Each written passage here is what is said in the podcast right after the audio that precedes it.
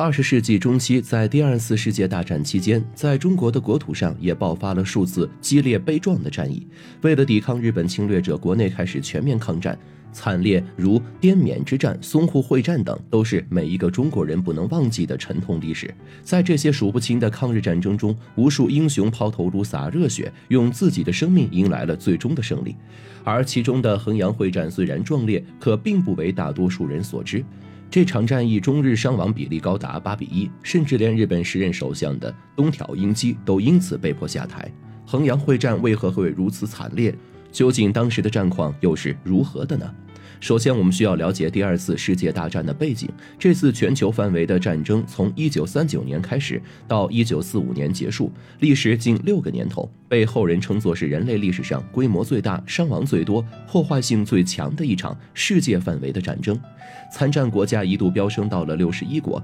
有十九亿人口被无端卷入这场战争的洗礼，美苏以及当时的中国、民国、英法等国家组成了反法西斯同盟国，对抗德意志、日本、意大利等国组成的法西斯轴心集团。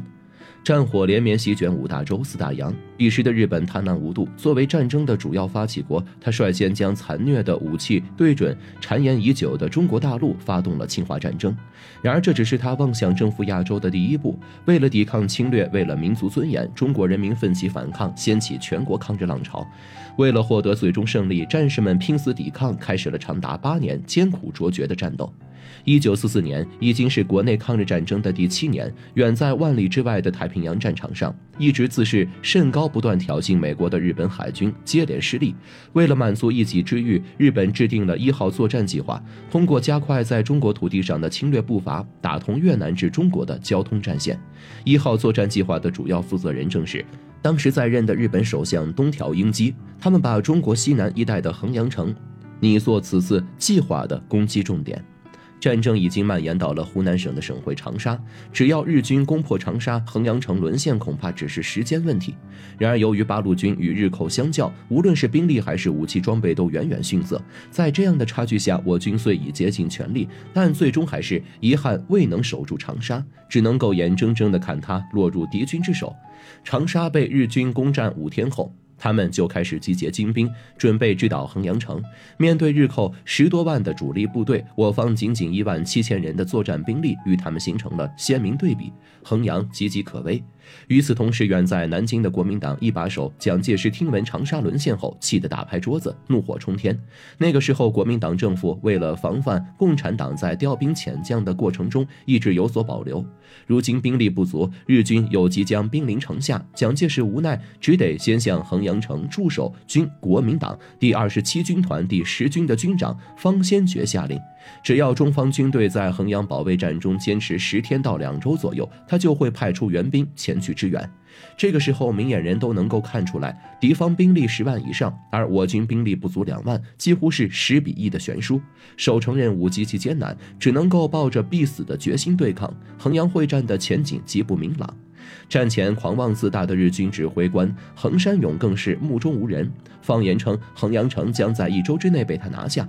然而浅薄无知的日军没有意识到，与一万七千名衡阳守军一起作战的还有衡阳的数万民众。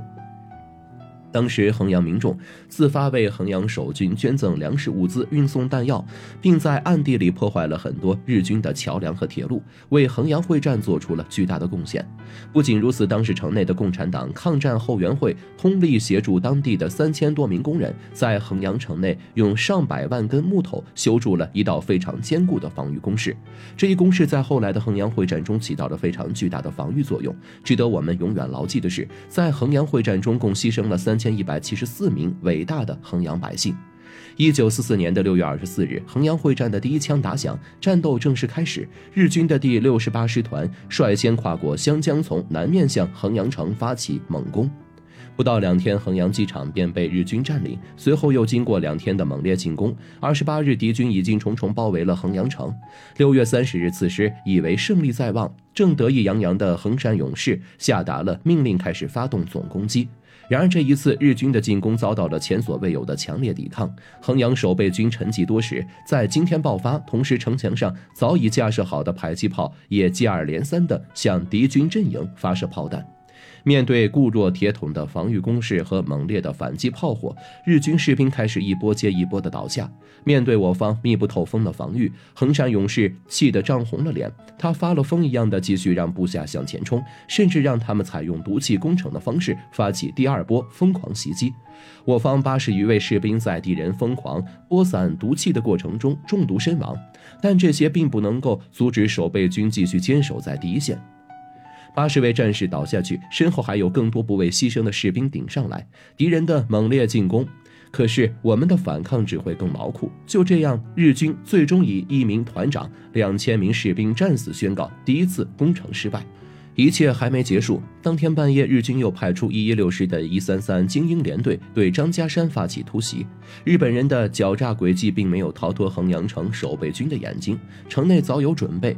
等到一一三联队的日军冲上山地，他们才发现山上布满了满是尖刺的铁丝网。哪怕是越过这些割肉刮皮的铁丝，他们还要面对一堵近乎垂直无法攀登的悬壁。不得不说，方先觉人如其名，先知先觉。而且他在防御防守方面可真可谓是面面俱到，其天分过人，是个难得的人才。就连今日著名的西点军校教材中还记载着方先觉号作为经典教案。方先绝壕的高明之处在哪里呢？首先需要将高地削为九十度的绝壁，然后在绝壁之前设置杀伤力极大的障碍区和地雷区，下方挖一条壕沟，而我军士兵可以在上方投掷手榴弹的一种战壕。无数日军命丧在这道壕沟面前，甚至有史料记载，每每壕沟下方堆满的日军尸体，没有上千也足有上百。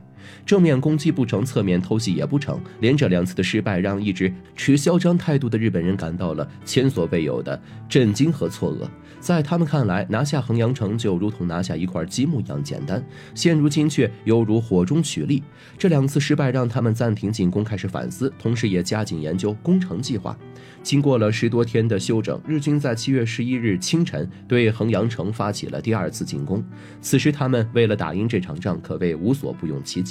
除了基本的枪炮以外，险恶的敌人还用上化学手段对城内的守备军进行战斗干预。大量的毒气弹和燃烧弹被投到衡阳城里，很多守备军还没来得及做出反应，就已经毒气攻心倒下了。方先觉意识到情况危急，他立刻向部队下达指令，同时呼吁衡阳百姓全力配合积极防御。在众人的齐心协力之下，我军与日寇在莲湖台发生了激烈的战斗。在战士们和衡阳人民的拼死顽强抵抗下，日军再而衰三而竭，发起的攻击被一波又一波的阻挡回来，只能够游走在核心边缘。正是借助方先觉提前设计好的战壕，守备军才能够保存实力，以最少的牺牲和日本军团不断周旋。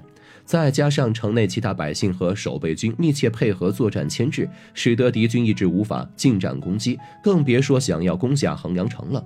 但如此下去，也只是减慢日军的攻击进度，争取时间而已，并不能够彻底阻止日军进犯的步伐。几天后，城墙前抢修出来的防御工事已经残破不堪，再不能够抵挡敌军猛烈的炮火。为了保险起见，方先觉不再坚持留守一线，带着大部队转移的第二防线内继续防守。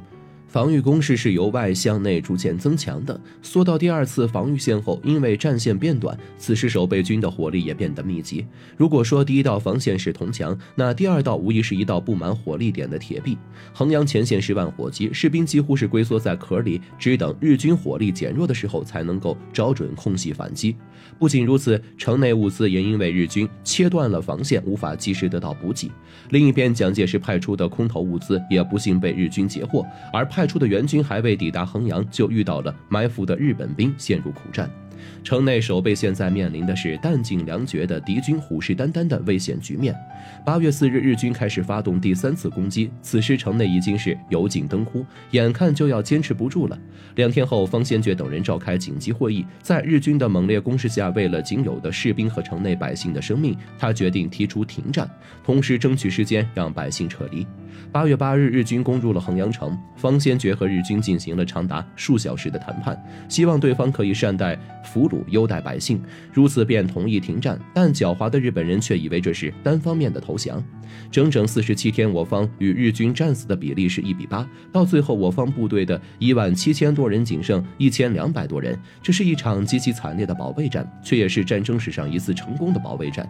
虽然最后的结果是悲观的，但也正是因为战士和人民的顽强抵抗，打乱了日寇的侵略步伐，甚至时任首相东条英机也因此次过长的攻坚战不得不引咎辞职。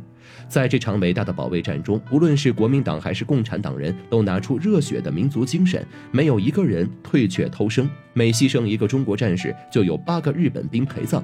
衡阳会战虽败犹荣。